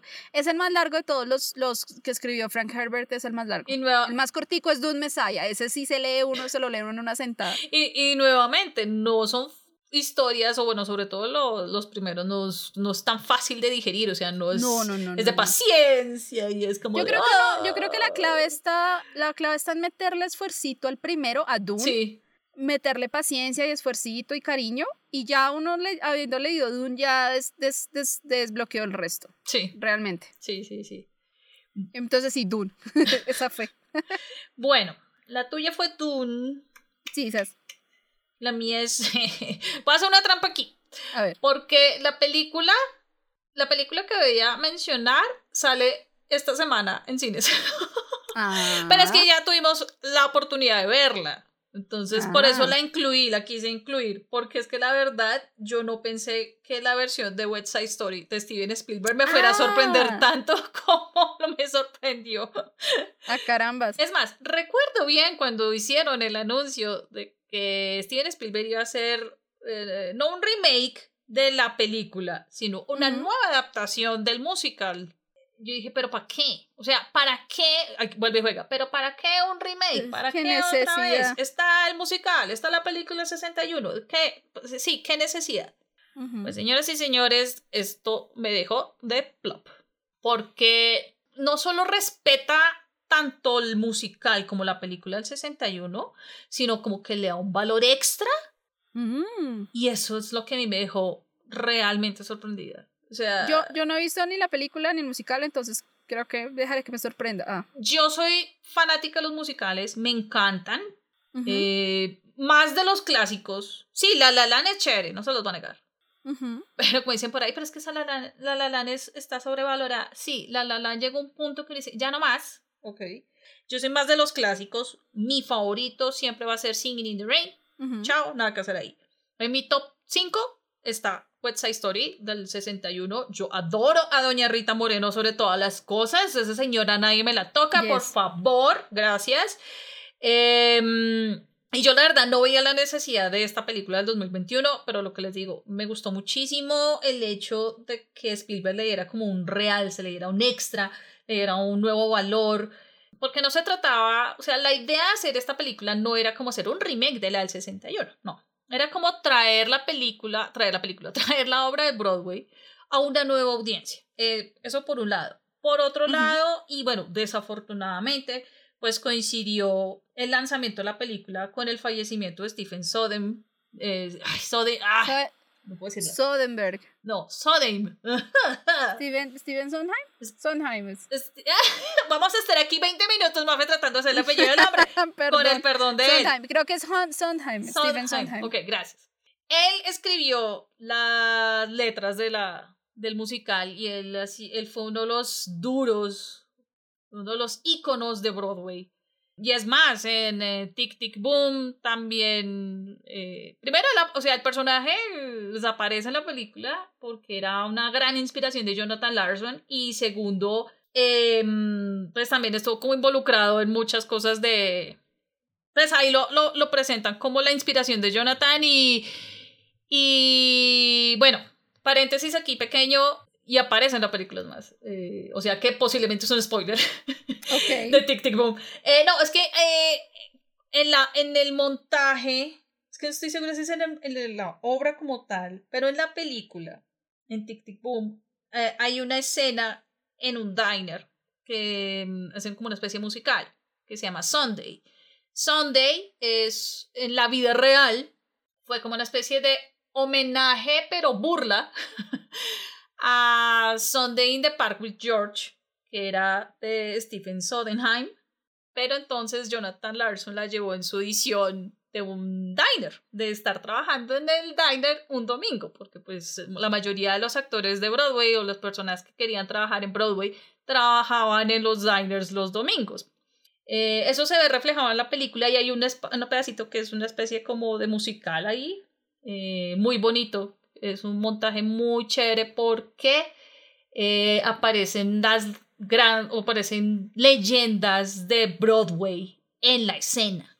Ok. Entonces, eh, uno ve personajes, eh, son como 15 actores que aparecen ahí. Yo me di cuenta como la segunda vez que vi la película porque ya me la he visto tres veces. me encantó.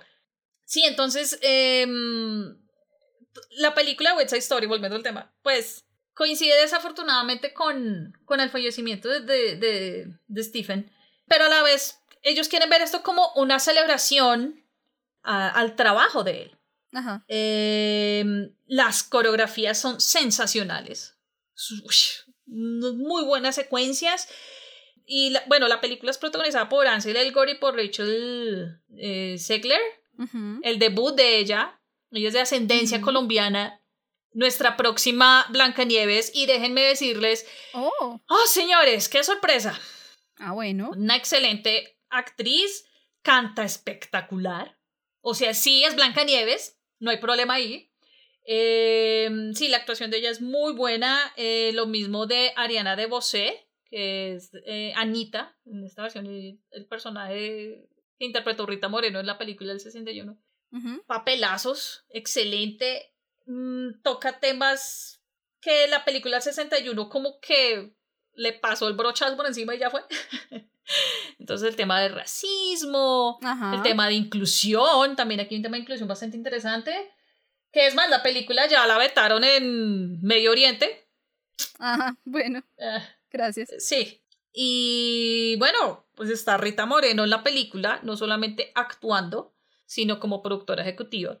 Eh, y el papel de ella es bastante interesante porque, o sea, no, no es como que la metieron porque sí o porque estuvo en la película 61, entonces, ay, sí, traigamos a alguien. No. Sí, sí. Sino que es un vuelco de la de un personaje de la obra de teatro y quisieron como meter, como incorporarla por ese lado, pero el realce que le da la historia a ella, el, el, peso que le da la historia es bastante chévere, me gustó mucho. Sí, es, es bastante interesante y además que hay una cosa bastante chévere con, con esta historia que bueno, eh, básicamente Romeo y Julieta. Sí. No, ahí eso no es secreto ahí, entonces, sí, sí, eh, por si acaso. Pero lo, lo que me parece, una de las cosas que me llamó mucho la atención es como como el trato, trato respetuoso hacia la comunidad latina, sobre todo a la, a la comunidad boricua.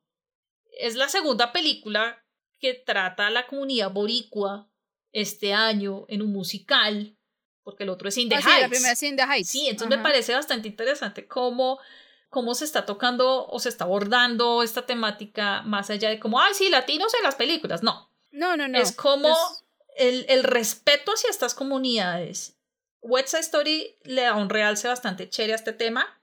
Eh, sí, obviamente, pues uno dice, pues es Steven Spielberg, no hay falla. Sí, no hay falla, pero es interesante porque es el primer musical de Spielberg. Él nunca ha oh. hecho musicales. Entonces, em, sí, la, la, el respeto hacia, hacia tanto el musical como a la película están plasmados, está llena de color, es muy bonito la, la, cinematografía, la fotografía es muy chévere. Em, nuevamente, las coreografías, las secuencias de baile son una cosa bárbara. América, que para mí esa es como la, la canción icónica de West Story, o sea, la te miraron dejar allá en un altar y por eso escogí la, West Side Story como, como la película que me sorprendió el 2021. Yo la verdad no daba un peso de por qué rayos hicieron nuevamente esta película, para qué y seguramente la vamos a estar viendo en premiaciones. No será nada raro. Ah, sí, claro, eso sí, téngalo. No será nada raro. Entonces, sí, exacto, exacto. Y además que también en la, en la historia, en, eh, sobre todo en la del 61, eh, obviamente pues el peso era más en los hombres, ¿no? O sea, en cuanto a protagonismo y eso. Aquí también le trataron de dar un peso bastante chévere a... A los personajes femeninos, como es el caso de Dot, por ejemplo, a Graciela, que son personajes, pues, que en la película del 61 sí están, pero es como, eh, ok, aquí están ellas, pero aquí les pusieron un valor extra bastante interesante, que eso sí no se los quiero contar porque pues la idea es que vayan a ver la película. Entonces, eso, eso, eso. estará en cartelera a partir del 9 de diciembre, entonces, para que eh, además de, de, contarles que esta es como la película que más me sorprendió, pues aprovechar una invitación para que la vean. y, ah, y algo chévere. Habla mucho español. Oh. No tiene subtitulaje, esa partecitas obviamente. Oh, A diferencia de la película del 61, por ejemplo. Entonces, sí, sí tiene mucho spanglish. Este sí es spanglish. Claro. Y yo creo que se va a hacer un, un, un plus bastante interesante con la comunidad latina en Estados Unidos. pregunta. ¿Mm? ¿En qué año está ambientada esta versión de West Side Story? Los 50. Ah, ok, ok. Los 50, sí. Sigue, sigue ambientada en la misma época. ah, bueno, pensé que también la habían traído como a nuestras épocas no, modernas. No, no, la Nueva York de los 50, la, la, la ciudad de Nueva York de los 50. Cuando, cuando, cuando se están empezando a hacer como los cambios eh, arquitectónicos eh, grandes, sí. grandes en, en, la ciudad. Entonces, yo iba a hacer un comentario todo para ¿Qué? decir como, ah, bueno, igual es Romeo y Julieta, yo ya me le hice ahora. Yo sé como Perdón, no mentiras, voy a tratar de verla porque yo nunca he visto esa historia. No. Me interesante. No, nunca, nunca. No, y yo lo más curioso es que vi la película gracias a nuestros amigos de Cinecolor Films Colombia, gracias. y ese día llegué a mi casa a verla del 61. La busqué por cielo, mar y tierra porque pues, no está en ningún servicio de streaming. Entonces ah, tocó buscarla en otro lado. Pero llegué a, verla porque hacía mucho tiempo no la veía. No, ahí es cuando uno se da cuenta que el trabajo de Spielberg, o sea, ya, nada que hacer ahí. Buen trabajo, Spielberg. Sí, el señor Spielberg, sí. Sí, entonces ahí está nuestra selección de películas por ahora, porque seguramente con lo que veremos a final de año, Spider-Man, House of Gucci, eh, obviamente Matrix, bueno, van a haber cosas que nos van a sorprender. Ay, Don't Look Up, que esa es la que yo más quiero ver a final de año, que esa es la de Leonardo DiCaprio y Jennifer Lawrence. La de Netflix. Ay, sí, sí, sí, sí, sí, sí. La de las Le tengo mucha curiosidad porque es como, ¿qué diantres? Uno que igual que ellos, ¿qué diantres? Entonces, sí, le tengo bastante curiosidad, pero hasta el momento eso es como lo que más nos ha sorprendido en 2021 en cuanto a películas y series. Yes, correcto. Bueno, antes de cerrar episodio, es importante aclarar una cosa, o bueno, decir una cosa. Yes. Queda un solo episodio de 2021, ¿no? Sí. El próximo episodio. Yo, sí. ya, ya perdiste la cuenta, María Fernanda. Ya ni siquiera sabes en qué día del mes estamos. Todo es confuso. Time is but a construct. Bueno, ya, nos queda un episodio nomás. Y nos vamos por unas semanitas para recargar energía, recargar batería y demás. Pero el próximo episodio va a ser chévere porque lo hemos estado anunciando por cielo, mar y tierra como es del día uno. Sí. Entonces, bien, hay que escuchar. Es cierto. Hay que escucharlo. Es verdad. hay que escucharlo. Sí. Bueno, vale la pena recordarles, eh, ya que estamos en este punto, que nos pueden escuchar y seguir en diferentes plataformas como Anchor, Spotify, Apple Podcast, Google Podcast. También nos pueden encontrar en evoluciongeek.com y por supuesto estamos en redes sociales, estamos en Instagram como arroba evoluciongeek. Entonces, Mafe, por última vez que te pregunto este año, ¿dónde te pueden encontrar a ti en las redes sociales? Me encuentran en, ay, hijo de madre, me encuentran en Voy a, hacerle publicidad a mi TikTok, aunque en TikTok no tiene nada que ver con, oh. con no tiene nada que ver con, con cosas geek todavía. pero estoy haciendo una seriecita del diccionario de colombianismos del Instituto Caricuervo, como palabras chistosas colombianas que seguramente ustedes no saben la definición, pero tiene definición. Entonces en redes, en Twitter, en Twitter y en TikTok me encuentran como arroba Soren Ipsum, así, así me encuentran. Ok. Gracias. A mí me pueden encontrar en Twitter y también estoy en Instagram como arroba tata al piso Colombia. Y en Twitter seguiré a la espera de ver a Charlie Cox en el MCU. Ya, ya, ya. Porque una cosa es que Kevin Feige nos diga sí, lo vamos a ver. Pero otra cosa es como ya, ya, lo vamos a ver. Yo sé. Seguiré, y seguiré mi campaña pues para que traigan a Punisher, porque pues... Pues sí, también. Pues porque Punisher. Yo a estas alturas de la vida, yo ya no sé qué quiero de Marvel, pero... Sorpréndeme, Marvel, sorpréndeme. Eso, que, que me den lo que quieran, yo, yo cumplo con ir. Yo voy. Bueno, como siempre, muchas gracias por escucharnos y acompañarnos en nuestro podcast. Y nos vemos y nos escuchamos en el próximo y último episodio de 2021 del podcast de Evolución Key. Yes. Cuídense muchísimo. Hablamos. Adiós. Chao.